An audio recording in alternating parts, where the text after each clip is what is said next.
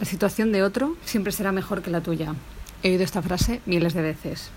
A la hora de emprender o incluso cambiar de empresa, tendemos a compararnos con otras personas a las que intuimos les va mejor. Es que esa persona tuvo suerte, es que tenía enchufe en la compañía en la que entró, es que era el momento y a mí ahora no me va bien.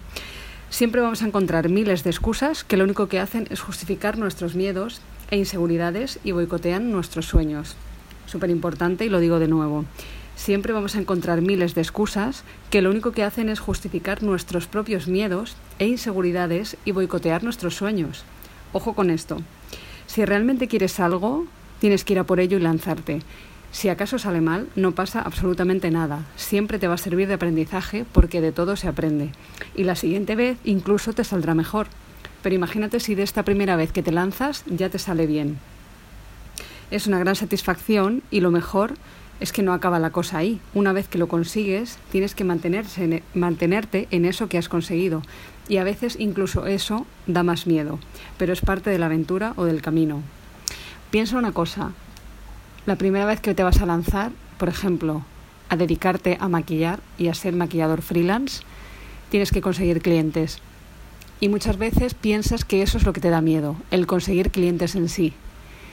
Pero si lo analizas, una vez que vas consiguiendo clientes, vas manteniendo ese estatus y vas consiguiendo eh, vivir de lo, de lo que es tu sueño, o sea, de tu trabajo, de ser maquillador.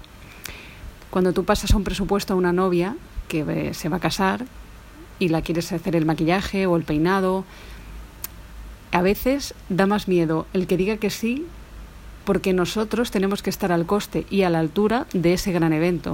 O sea, tenemos que conseguir captar la esencia de la novia, tenemos que dejarla increíblemente guapa, pero que siga siendo ella, que se reconozcan las fotos. Todos los invitados la tienen que ver bien maquillada y tenemos que hacer un trabajo que aguante toda la jornada. Entonces piénsalo, ¿qué da más miedo? ¿El que diga que sí porque ya la tengo que maquillar ese día o el que diga que sí por todo lo que viene detrás?